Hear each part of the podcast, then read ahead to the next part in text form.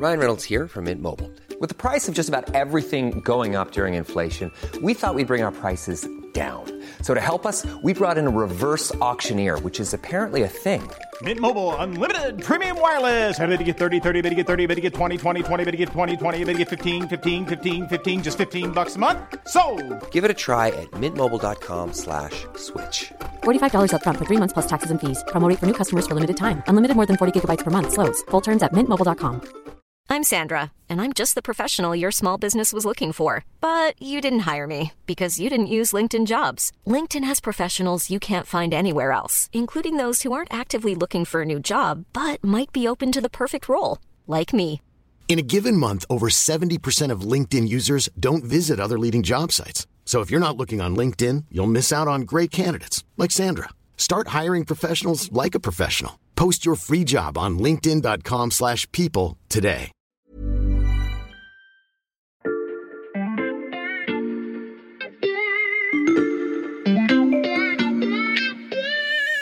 Salut, c'est Xavier Yvon. Cette semaine dans La Loupe, je vous propose une sélection d'épisodes pour mieux comprendre les racines de l'invasion russe de l'Ukraine. Au programme, le récit de l'enfance de Vladimir Poutine, des témoignages de Russes entre deux eaux et une fine analyse linguistique. Bonne écoute Depuis le début de la guerre, il y a plus d'un mois, vous entendez les récits des Ukrainiens sur place, les analyses des experts et les inquiétudes des politiques. Mais vous avez peut-être remarqué qu'il y a une voix qu'on entend beaucoup moins, c'est celle des Russes. À la loupe, on a cherché, envoyé beaucoup de messages, essuyé presque autant de refus, et finalement, on a trouvé deux Russes qui ont accepté de se confier en longueur, deux Russes au profil assez différent. Je m'appelle Anastasia, j'habite Omsk, c'est en Sibérie. Euh, je suis interprète, traductrice et professeure de langue, de français et d'anglais. Je, je suis née en Ukraine, j'ai ma famille maternelle qui euh, vit là-bas. Je m'appelle Sergueï. Je vis en Russie à 100 km de Moscou et j'ai 29 ans. Ils nous ont raconté leur quotidien entre les sanctions et l'accès à l'information, la haine aussi qu'ils ressentent à leur égard et la peur de l'avenir. Anastasia et Sergueï dressent le portrait d'une Russie divisée aux opinions et aux situations très diverses. Et pour mettre en perspective ces témoignages, nous avons fait appel à Anne Le Ouérou. Bonjour. Bonjour. Vous êtes sociologue, enseignante à l'université Paris-Nanterre et vous êtes spécialiste de la Russie. On va le voir avec vous et avec Sergueï et Anastasia. Face à la guerre, il n'y a pas une, mais plusieurs Russies.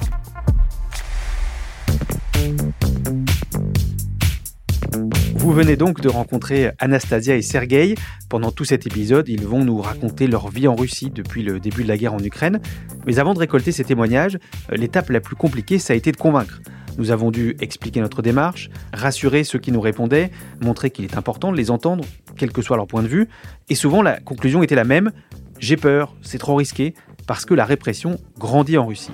Jusqu'à 15 ans de prison, voilà à quoi s'expose désormais tout citoyen russe qui donnerait des informations mensongères sur l'armée. Et si finalement Sergueï et Anastasia, dont vous n'entendrez que les prénoms, ont accepté de nous parler, c'est parce qu'ils ont chacun un message à faire passer. Ce ne sont pas les Russes qui se battent contre l'Ukraine, c'est Poutine. Il ne faut pas confondre. Les gens souffrent ici aussi. Je sens que beaucoup de nervosité euh, chez les gens. Pour nous, on a l'impression d'être l'ennemi numéro un de l'OTAN. Et surtout la Poutine, on croit que c'est lui le plus grand problème. Et je pense que le problème n'est pas là. Anne Le Ouérou, on entend déjà que la position de nos deux interlocuteurs n'est pas tout à fait la même. Alors oui, bien sûr, il faut même commencer par parler de plusieurs Russies et commencer par, je dirais, euh, déconstruire l'idée euh, qu'on entend parfois hein, qu'il y aurait euh, un peuple russe, une population russe, une société russe, une opinion publique russe. Les divisions euh, régionales en particulier, les divisions sociales, les divisions générationnelles sont extrêmement importantes pour appréhender la réalité. Alors on vous écoute, quelles sont ces différentes Russies?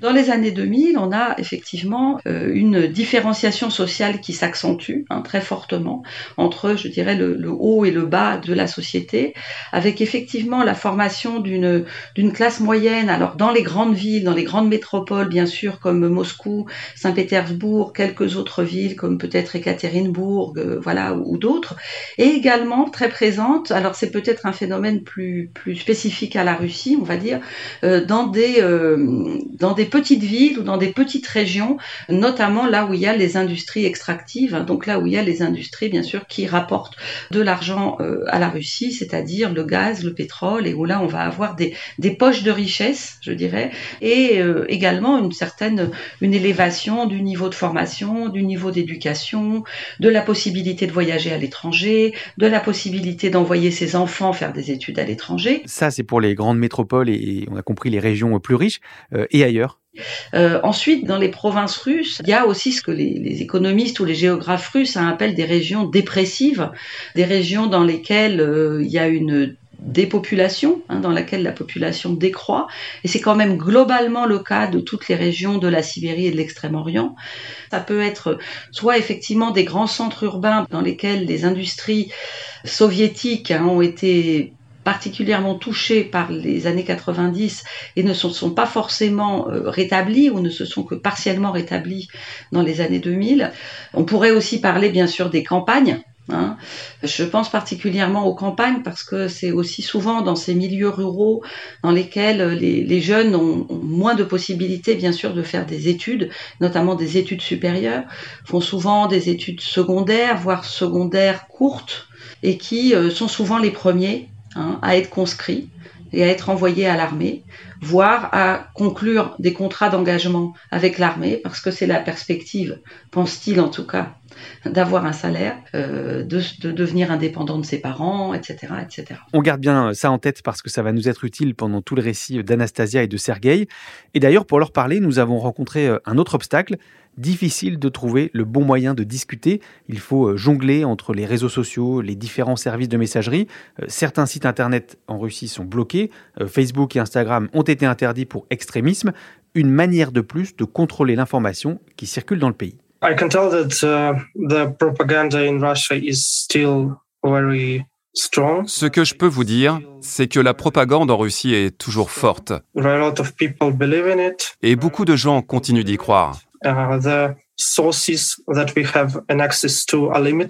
On a accès à peu de sources d'informations. Les médias uh, indépendants ont quitté la Russie. Les gens n'ont donc que la télévision pour s'informer sur ces événements, sur cette opération spéciale.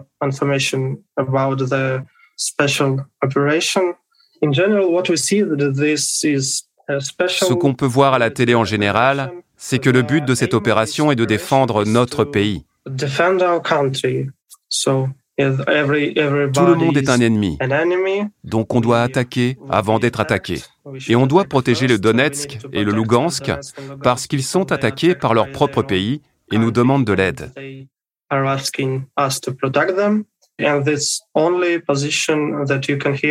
C'est la seule version qu'on peut voir never saw a message about our people dying there, about our soldiers dying there, or about any civil. On ne voit jamais d'informations à propos des morts là-bas, que ce soit nos soldats ou des civils, des Ukrainiens attaqués par notre armée. And if we have uh, quand on nous montre un bâtiment détruit ou bombardé, on nous explique qu'il fallait l'attaquer parce qu'il abritait des nationalistes. Ou alors que ce sont les Ukrainiens eux-mêmes qui l'ont attaqué et qui font croire que ce sont les Russes. Tout ce qui concerne les médias, ça ne me concerne pas beaucoup parce que j'ai tout sur Internet. J'ai accès sur, euh, vers les chaînes euh, françaises, ukrainiennes. Au départ, toute la, toutes les deux premières semaines, je comparais souvent les infos. Chez nous, évidemment, on dit que la Russie n'a pas tout à fait tort. Et en Ukraine, on dit que c'est la Russie qui a tort, si on peut le dire comme ça. À l'étranger, euh, la France, tous les pays étrangers, euh, ils sont, euh, nous, on est des agresseurs.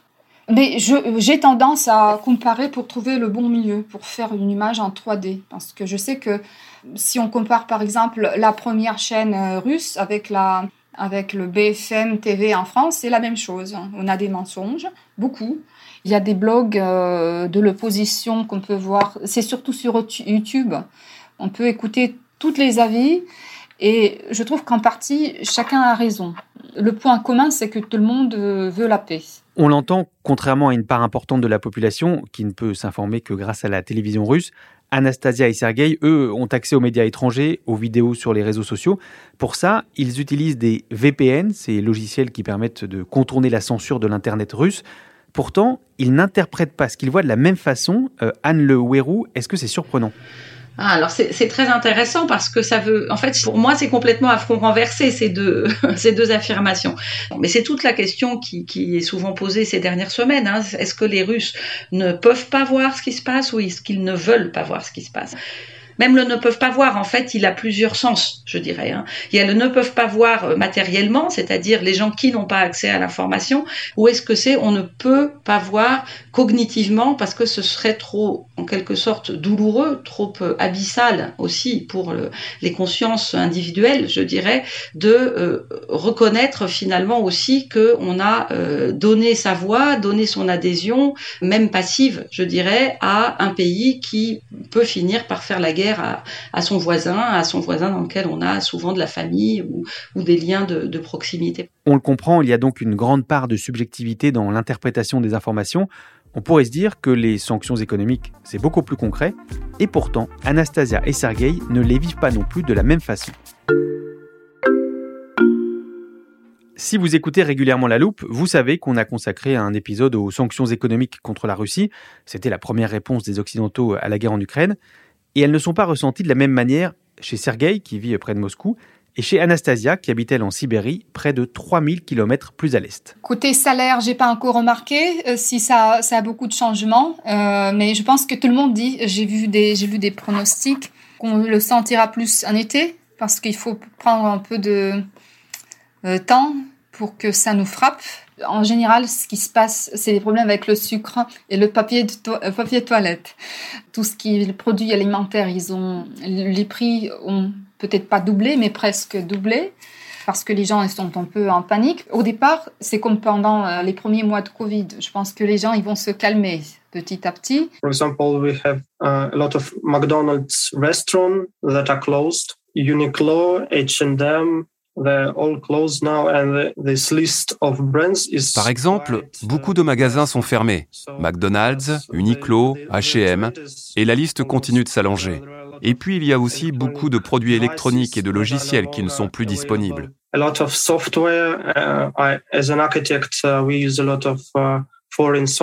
Je suis architecte et je travaille tous les jours avec des logiciels étrangers et on ne peut plus les utiliser parce qu'on n'a plus accès aux licences.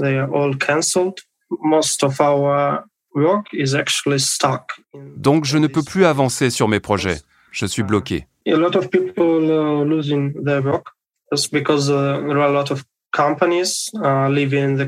Avec le départ des entreprises étrangères, beaucoup de gens ont déjà perdu leur travail. Dans ma famille, ce n'est pas le cas parce qu'ils sont employés par le gouvernement. So, but yes, I have some friends in uh, my sphere in architecture that already lost their jobs. Mais certains de mes amis dans mon domaine de l'architecture uh, ont déjà perdu leur travail parce qu'il y a de moins en moins de projets. Anne Le Wérou, les effets de ces sanctions, même si euh, on l'entend, ils sont assez disparates, est-ce qu'ils peuvent entraîner une mobilisation de la population? Euh, L'État russe a encore des réserves, je dirais des réserves d'argent, hein, des réserves en or notamment, qu'il peut aussi utiliser encore pour, euh, je dirais, abonder en quelque sorte, c'est, disons, compenser en partie hein, euh, euh, la perte de pouvoir d'achat due à l'inflation, les personnes qui vont perdre leur travail très probablement. Et donc on peut imaginer que comme au moment de la crise de 2008-2009, comme au moment des sanctions de 2014, pendant un court terme, hein, l'État russe va être en capacité de compenser partiellement l'effet des sanctions. Mais du coup, si les sanctions se font, je dirais, plus sentir il peut y avoir des formes de protestation qui effectivement du coup pourraient déboucher euh, et se manifester dans un certain nombre de villes euh, les plus reculées et peut-être les plus justement les, les moins riches. Hein, ça c'est une possibilité. Encore faudrait-il qu'elle soit entendue, qu'elle soit coordonnée, qu'elle ne soit pas férocement réprimée. Mais il y a un débat en ce moment sur est-ce qu'il faut partir ou est-ce qu'il faut pas partir. Et il y a une partie des gens qui commencent à dire non, nous on reste parce qu'on peut pas. Voilà, la Russie peut pas être complètement d'un seul coup privée de l'ensemble de ces euh, couche qui, pourrait organiser des formes de résistance. Comment s'informer, comment vivre avec les sanctions Sergei et Anastasia, vous l'avez compris, ne sont pas d'accord sur tout, mais il y a une inquiétude qu'ils partagent, quel peut être l'avenir de leur pays?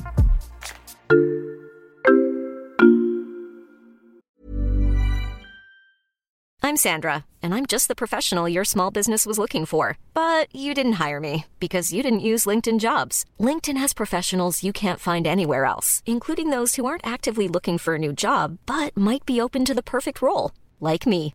In a given month, over 70% of LinkedIn users don't visit other leading job sites. So if you're not looking on LinkedIn, you'll miss out on great candidates like Sandra. Start hiring professionals like a professional. Post your free job on linkedin.com/people today.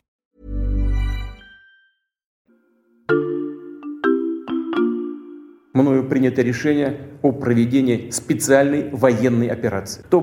Vladimir Poutine est le personnage central de cette guerre qu'il a déclenchée en Ukraine. Là aussi, on lui a consacré plusieurs épisodes de La Loupe. Ça fait près de 23 ans qu'il préside aux destinées des Russes comme Anastasia. Je lui ai demandé si le conflit avait modifié la manière dont est perçu Vladimir Poutine dans son entourage. Déjà pendant la Covid, il a été très populaire parce que nous, on n'a pas, presque pas eu de confinement, juste le premier, et c'est pas comme en Europe. Euh, la vaccination, il y en a qui auront pu faire leur choix quand même. Je pense que c'est en partie pour ça qu'il est resté populaire. Et euh, là maintenant, c'est tout comme en Ukraine. Les gens, ils s'unissent plus face aux dangers. Euh, pour l'Ukraine, c'est face aux dangers liés à la guerre. Et pour nous, c'est face aux dangers liées aux, sanctions économiques. Et je lis un tout petit peu les. On m'a envoyé un peu les articles du Monde, de Figaro, euh, où au départ on, nommait Poutine euh, le dirigeant autoritaire, totalitaire, et là maintenant c'est euh, quasiment le dictateur. Donc, mais nous, on ne sent pas vraiment qu'on vit sous la dictature. Depuis les années 90, depuis le crash de l'URSS, on ne veut pas que cette situation se répète. Et quand je lis certains articles américains ou étrangers qu'il faut se révolter, qu'il faut quasiment faire la guerre civile, mais nous, on veut pas ça. On a l'exemple de l'Ukraine devant nous, de l'ex-URSS, de la Biélorussie à côté. On n'a pas envie de répéter, refaire la même chose qu'on a eu. Et c'est vrai que ça, ça unit un peu plus, parce que c'est peut-être pour ça qu'on supporte Poutine pas dans sa, euh, peut-être pas dans la guerre, mais pour nous c'est la guerre des sanctions aussi. On sent bien Anne Le quand on entend Anastasia que les liens entre les Russes et Vladimir Poutine sont loin d'être rompus. Oui, alors il y a eu ce fameux, bon, on a appelé parfois pacte de stabilité ou pacte de sécurité euh, dans toutes les années 2000, assez clairement, entre finalement une société qui avait été déboussolée pendant les années 90 et un président, une nouvelle équipe au pouvoir qui promettait justement à la fois l'ordre, la stabilité euh, économique et voire pour un certain nombre d'entre eux, pas pour tous bien sûr, la prospérité. Hein, et ça, il faut, bien sûr, pas le, je dirais, l'oublier dans cette donne hein, de, de la Russie d'aujourd'hui. Mais en tout cas, pour l'instant, je dirais que ce, ce, contrat social de plus en plus contraint, il emporte probablement encore des formes d'adhésion et d'adhésion assez fortes, mais beaucoup plus sur le thème de la, ce qu'on pourrait appeler le sentiment de forteresse assiégée, le sentiment que la Russie euh, agit en défense, hein, justement, de manière défensive et non pas offensive, que l'agresseur est l'Occident, que l'agresseur est en tout cas celui qui menace Hein, c'est euh, l'Ukraine, son président et son régime soi-disant nazi. Et donc ces arguments-là, en fait, qui sont des arguments euh, d'autorité, qui sont des arguments de plus en plus assénés, je dirais, et presque comme une sorte d'invocation permanente, hein, bah, ils ont encore effectivement une certaine capacité à passer. Un contrat social entre Poutine et les Russes qui va donc évoluer. Mais est-ce qu'il pourrait se heurter à une forme d'opposition, alors même que les manifestations sont euh, totalement réprimées? Alors, est-ce qu'il y a des formes de résistance organisées? Non. Il y a quand même un certain nombre de gens pour qui, euh, je dirais, ça a été une forme de goutte d'eau qui fait déborder le vase et qui fait justement que cette euh, adhésion résignée, cette résignation à l'absence d'alternative et le fait de effectivement s'occuper de sa vie le plus tranquillement possible en étant en dehors de la politique, hein, ce qui est une, sorte de, de, de phrase qu'on entend très souvent effectivement en Russie, Là, ces gens-là se sont dit non, c'est pas possible. Non, c'est pas possible parce que j'ai mon grand-père dans une ville d'Ukraine. Non, c'est pas possible parce que mon pays peut pas rentrer dans un pays euh, voisin pour aller faire une guerre euh, euh, à ce point-là. Et là, évidemment, c'est des gens qui sont sortis dans la rue, beaucoup de jeunes, hein, mais pas seulement. Et donc ces gens-là, ben voilà, essayent de accrochent une, un petit signe alors sur leur balcon, sortent avec une pancarte dans la rue et sont arrêtés, même s'il n'y a rien d'écrit sur la pancarte. Résister ou partir, c'est la question qui occupe l'esprit de Sergueï. Et c'est ce désarroi qui nous a confié à la fin de notre entretien. J'aimerais pouvoir rester dans mon pays parce que je suis un citoyen légitime. J'ai déjà une carrière ici. Je voudrais la poursuivre. C'était mon projet avant ces événements. Mais maintenant, je ne sais pas ce que le futur me réserve. Je ne vois pas vraiment d'avenir. C'est difficile de se projeter parce qu'on ne sait pas jusqu'où ça peut aller. Un avenir incertain dans une Russie, vous l'avez entendu, multiple et divisé. Merci à Sergei et à Anastasia d'avoir accepté de nous raconter leur quotidien. Merci aussi à Anne Le pour ses éclairages. Pour continuer de lire les analyses de la rédaction de l'Express sur la guerre en Ukraine, je vous encourage à vous abonner. Profitez-en, le premier mois est offert en ce moment. La Loupe poursuit aussi sa couverture du conflit. Alors pour ne rater aucun épisode, pensez à nous suivre sur votre plateforme d'écoute, par exemple Deezer, Castbox ou Apple Podcast. Vous pouvez aussi nous laisser des étoiles et des commentaires. Et l'adresse pour nous écrire n'a pas changé, la loupe at l'express.fr. Cet épisode a été fabriqué grâce à la ténacité de Charlotte Barris et avec Frédéric Blint et Jules Benveniste. Retrouvez-nous demain pour passer un nouveau sujet à la loupe.